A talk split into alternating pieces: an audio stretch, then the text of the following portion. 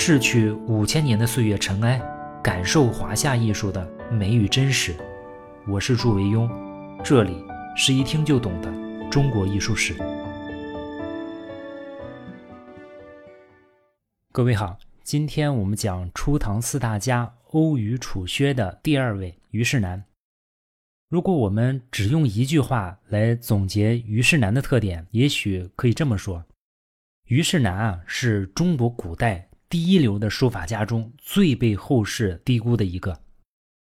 我们今天翻遍整个中国书法史啊，好像还真找不出第二个人像虞世南这样有着如此大的能力，也曾经获得过如此大的影响，但是到了后世呢，又被人冷落的如此彻底的一个书法家。至于什么原因呢？我们最后再说。首先呢，我们要看一下虞世南是一个怎样的人。他的书法又曾经达到过怎样的境界？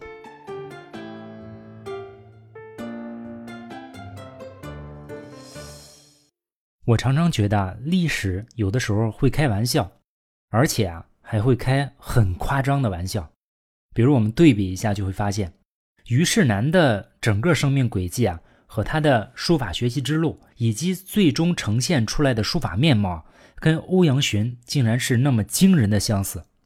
当我们讲完欧阳询，再讲虞世南的时候啊，你会有一个感受，就像走进一家饭店，点了两道菜，当服务员把这两道菜都放在你面前的时候啊，你会发现，他们从味道到口感都惊人的相似，只是品相上略微有那么一点点差别。原因呢，就是他们只是名字不一样，这两道菜啊，其实是同一个大厨。选用同样的食材，用同一个食谱做出来的。欧阳询和虞世南这两个人啊，就像这样的两道菜，他们两个人的整个人生经历啊，几乎都如出一辙。只有你特别认真的对比啊，才会发现其中的差别。但是有一个总的倾向，那就是相比欧阳询啊，虞世南始终都是那个更加幸运一点点的人。也许就是这个原因啊，才让。虞世南的字啊，相比欧阳询少了那么一点点的倔强和刚强，多了那么一点点的潇洒和飘逸。公元五百五十八年啊，在当时的越州余姚出生了一个小男孩，他呢就是虞世南。细心的朋友肯定会记得，就在一年前啊，欧阳询刚刚出生。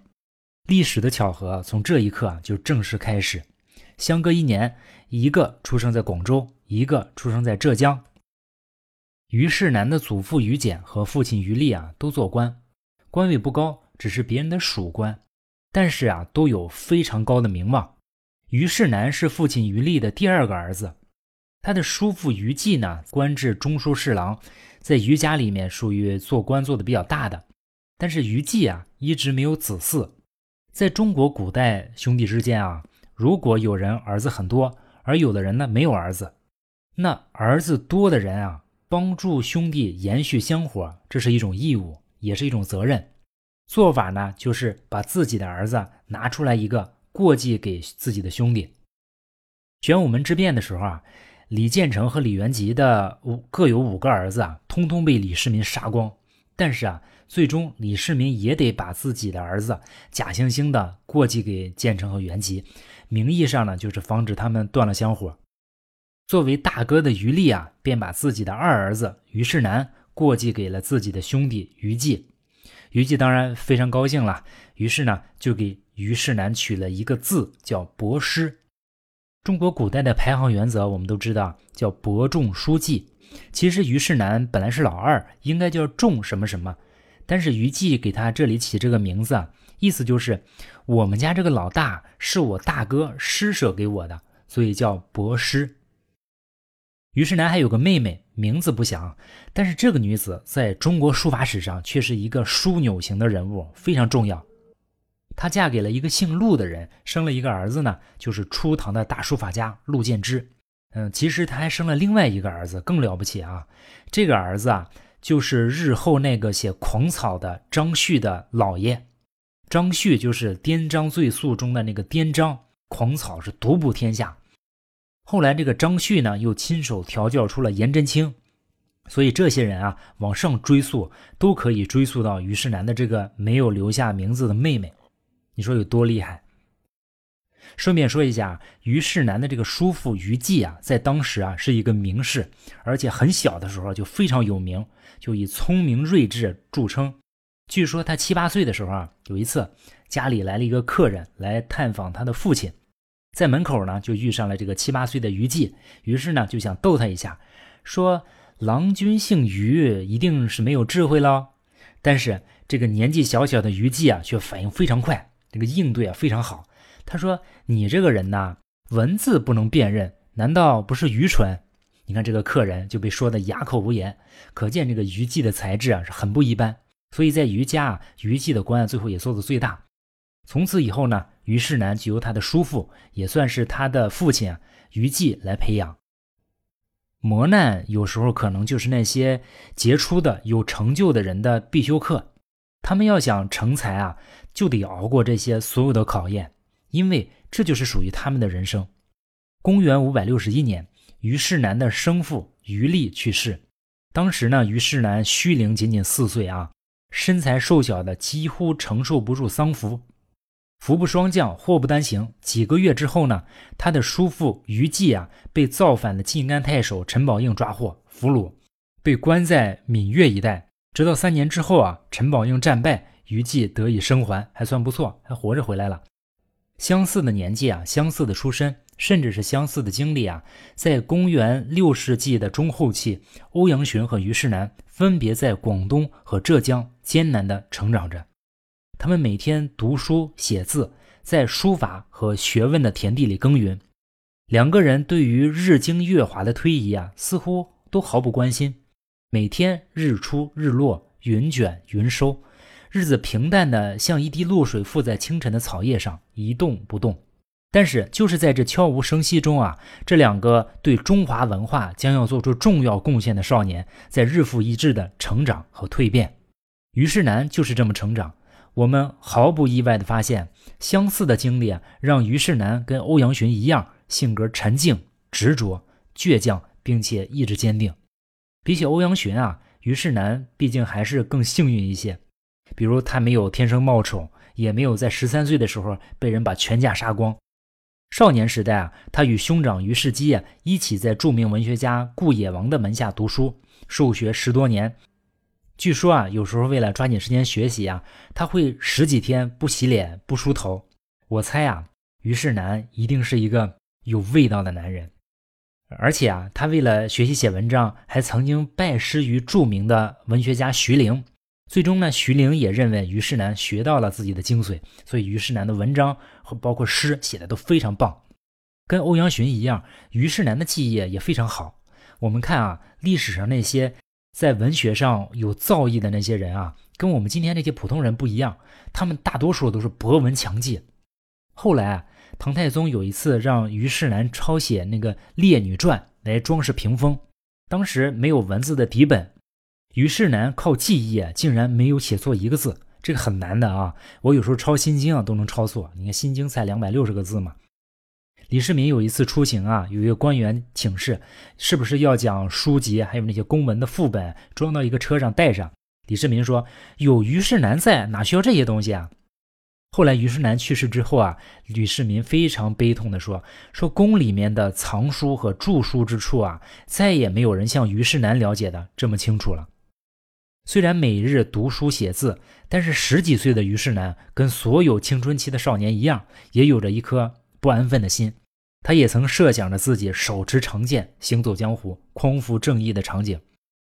他在一首叫《捷克少年场行》的诗里面写道：“说云起龙沙岸，木落雁门秋。轻声训知己，非是为深谋。”这诗写的，你要不知道，以为还是李白写的呢。跟李白的“十步杀一人，千里不留行，事了拂衣去，深藏功与名”在境界上和气质上，我觉得如出一辙。青年时代的于世南在陈朝就开始做官，做过掌管图书的秘书郎。当时很多士族子弟啊都做过这个官，这种闲差啊，让于世南有很多时间去精研学问和书法，就像欧阳询早年一样。于世南的青年时代也主要学习二王的书法，当然，他这里有一个得天独厚的便利条件，就是他跟智勇和尚是亦师亦友的关系，所以在青年时代啊，他就追随智勇一起，非常系统也非常刻苦的临习了王羲之的书法。智勇作为南朝的最后一位大师，也是二王这一脉的正宗传人啊，对虞世南书法的起步起到了非常关键的作用。这里你看，他又比欧阳询幸运了那么一点。欧阳询学习二王和智勇，那是要临法帖的；虞世南呢，就直接能从智勇这里得到当面指导。二王书风对虞世南的影响，从后面的小楷破鞋论序就可以看出来。这个我们下面会说啊。虞世南呢，就是这么刻苦的研习书法和学问，一直到他三十二岁这一年，开皇九年，就是公元五百八十九年，南朝陈灭亡，从此南北朝结束。虞世南和虞世基兄弟啊，一起就到了隋朝的京师长安。兄弟二人呢，在当时长安非常有名，名重一时。当时人呢，就把他比作西晋的陆机和陆云兄弟。隋炀帝杨广当时还是晋王，听到他们的名气啊，就想拉拢他们。但是呢，秦王杨俊也看中他们了。晋王杨广和秦王杨俊的征召的文书啊，就一起送到了于氏兄弟的手里。你想，于氏南家那几辈子都是在做官的，关于政治这点事儿啊，他们兄弟啊肯定不用旁人点拨，门儿清。初来乍到，你水多深都不知道，也看不清形势。得谁也得罪不起，那就算了。于是呢，于世南就以母亲年老为借口，坚决推辞，谁的征召都不接。后来呢，就得到了朝廷的直接任命啊，于世南才来到了太常寺工作。这我们就熟了，是吧？他在这里担任太常博士，成为了欧阳询的同事。两位大师的生命轨迹啊，到此开始完全重合。于世南应该也就是在这段时间开始广泛接触到北方的魏碑书风，这些刀砍斧剁、气势凌厉的楷书给于世南带来了深深的震撼，也打开了一扇新的大门。我刚刚在洛阳啊买到了两张北魏墓志铭的拓片，哎呀，非常好，觉得越看越好。我也把它发在微博里了，大家有空可以去看一下。于世南和欧阳询这两位大师啊，此刻都按着既定的路线向前走，但是我们说过啊。于世南的运气呢，总是好那么一点点。十六年之后，大业元年（公元六百零五年），杨广做了皇帝。杨广早就看好于世南嘛，求之不得，现在终于可以用了。于是就在杨广的提拔下，四十八岁的于世南开始不断的升官，接连被授予秘书郎，后来又升迁为起居舍人，这就成了皇帝身边的红人了啊。当时啊，他的大哥于世基做官呢，做得更加风生水起。呃，在朝廷中非常显贵，他大哥的老婆和孩子啊，当时穿衣什么的都模仿当时的王族亲属啊。于世南虽然同他们住在一起，但是却清贫节俭，始终不改变自己的性情。江都之变的时候啊，宇文化及杀了隋炀帝杨广和他周围那些大臣，于世南的大哥于世基啊，当时任内史侍郎，也在被杀官员之列。于世南呢，就抱着于世基痛哭。请求让自己替兄长受死，宇文化及不同意。于世南呢，因此就悲伤的瘦弱异常，弱不胜衣。当事人都称赞他，什么事儿呢？就是这样，没有比较就没有伤害。当时有一个叫许敬宗的人啊，他的父亲许善心也被宇文化及杀害，但是作为儿子的许敬宗表现的跟于世南就不一样。当时在场的人后来回忆说啊，说于世基被诛杀，于世南伏地而行，请求替兄受死；许善心被处死，许敬宗啊手舞足蹈来求生。这个强烈的对比啊，就被当时人引为笑谈。于世南的品格呢，也更加得到了大家的认可。江都之变之后啊，于世南和欧阳询一起啊被宇文化及挟持，就到了聊城。又过了一段时间，很快宇文化及就兵败被斩嘛。嗯，于世南和欧阳询又被窦建德抓获。窦建德呢，任命于世南做黄门侍郎，任命欧阳询担任太常卿。这个我们说过，这个时候他们两个待遇就差不多。两年之后呢，就是武德四年，秦王李世民呢又灭掉了窦建德，于世南和欧阳询又再一次呢成为了李世民的俘虏。这一次呢，他们的命运出现了转折点。我们说过啊。欧阳询因为他跟李渊啊是贫贱之交，所以啊就很快被皇帝请为座上宾，担任给事中。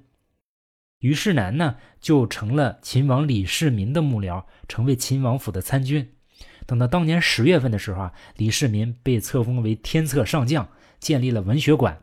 于世南呢，就被授予弘文馆学士，跟当时的房玄龄啊、杜如晦啊，他们这些人都是十八学士之一。而此时的欧阳询正式成为李建成太子党的一员，在下一轮权力争夺的过程中啊，他们两个人将站在对立的阵营。于世南啊，这次看似没有欧阳询运气好，但是啊，运气的评判从来不看开头，而是只看结果。按照一贯的运气原则啊，毫无疑问，于世南将再一次满分胜出。于世南这次追随李世民啊，他不一定是一个主动的选择了。但是他很快就为李世民的人格魅力所折服，而且李世民对待下属呢，从来都是不吝奖赏啊，对待于世南尤其恭敬，这让于世南想起了韩信的那句话，说：“乘人之车者，载人之患；依人之衣者，怀人之忧；食人之食者，死人之事。”既然跟随了李世民啊，于世南也做好了准备，为他拼尽全力。所以在李世民之后的一系列的政治操作的背后啊，都有于世南坚持不懈的努力。终于在武德九年，就是公元六百二十六年，发生了一场著名的宫廷政变。六月份呢，李世民正式被封为太子后，于世南升任太子中书舍人。于世南担任太子中书舍人这个职位的时间非常短，但是啊，目前于世南传世的两个重要的书法作品。都是在这期间写下的。我们先说其中一个啊，《小楷破邪论序》这篇作品开头署名“太子中书舍人吴郡于世南传并书”。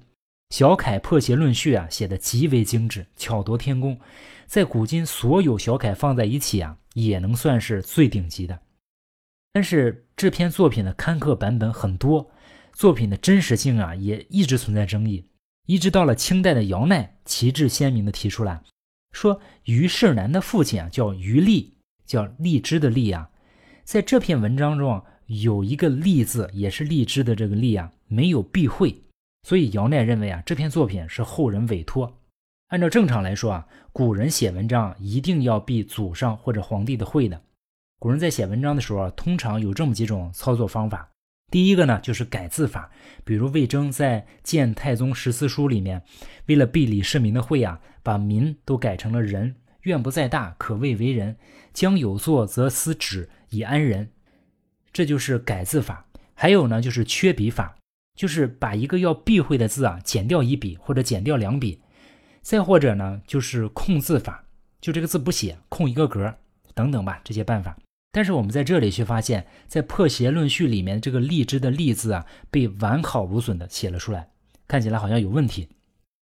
但是我提供一个思路啊，看能不能勉强解释一下，就是于荔虽然是于世南的生父，但是由于他自己已经被过继给了叔叔于季，从宗法上讲。于力已经是他的伯父，所以对避讳是不是也可以稍稍的放松一点？所以我个人倾向于这篇作品还是虞世南本人写的。清人王树曾经评价说：“于永兴书啊，经历内涵，风姿外朗，如有道之士啊，尘世不能一毫应之。读破邪论序，笔韵清回，与帅更为近。”因为虞世南后来的爵位啊被封在永兴县，所以啊人们有时候称呼他叫于永兴。这里啊王树认为《破邪论序》跟欧阳询的风格很像。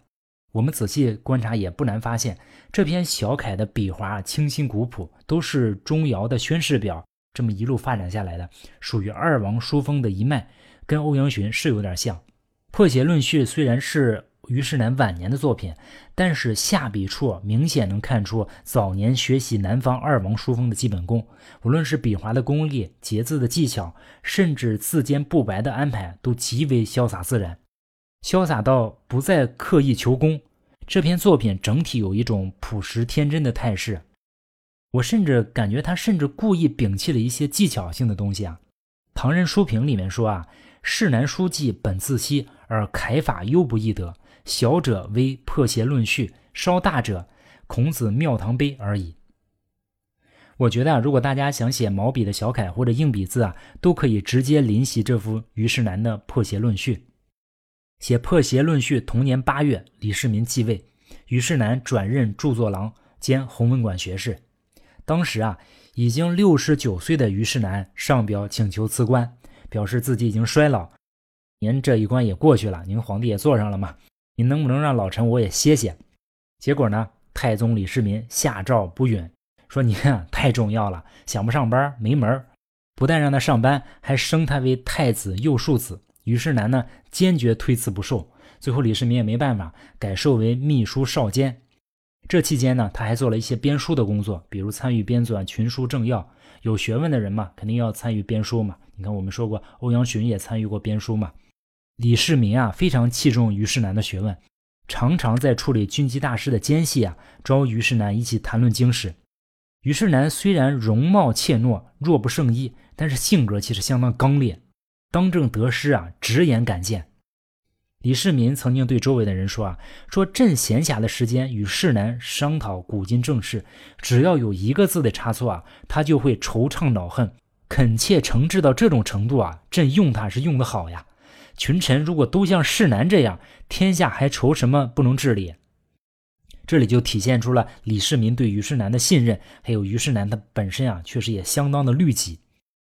李世民有一次做了一首描写宫廷生活的宫体诗，相当于闲情小调，他也不知道哪根筋搭错了，非得要虞世南跟他唱和。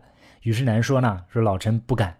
陛下您写的诗固然工整，但是内容并非文雅端正，就是个浪荡小曲儿。陛下您喜欢这个，下面的臣子百姓知道后呢？必然会趋之若鹜，臣怕这首诗一旦流传出去啊，天下的人都会追随效仿，因此啊，不敢听从您的命令。李世民听了一下脸就红了，觉得特别不好意思，自己咋这么低级趣味呢？于是就赶紧改口说：“说朕就是想再试探试探你，其实我早知道你行，你肯定能经得起考验。这事儿啊，就别再跟别人说了啊。”他也不放心，最后又赐了虞世南五十匹布帛作为封口费。李世民不肯放虞世南走啊，除了虞世南的行政能力和人格魅力之外啊，还有一个非常重要的原因，就是他实在太喜欢虞世南的书法了。据说啊，李世民经常感到这个“格”字很难写。我们写字的人都知道，这个“葛”勾啊很难写的，就像风雨的“风”、成功的“成”、你我的“我”这样的字都有“葛”勾，非常吃功夫。有一天呢，李世民写字写到一个“简”字。就是杨戬，杨二郎那个杨戬的简字啊，左边一个进，右边一个葛勾，他只写了进的部分，呃，剩下呢那个葛呢，让虞世南来补齐。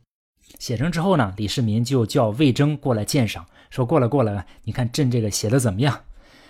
嗯，魏征看了之后啊，非常吃惊，说皇上您这书法最近进步很快呀，尤其这个可法直追虞世南。李世民听了之后心里暗笑。一方面赞叹魏征的眼力高，另外一方面呢，也更加看重了虞世南的书法。如此受到推崇的虞世南，还会留给我们什么样的书法作品呢？以及他后面的人生又会怎么样呢？我们下次再说。好，下次见。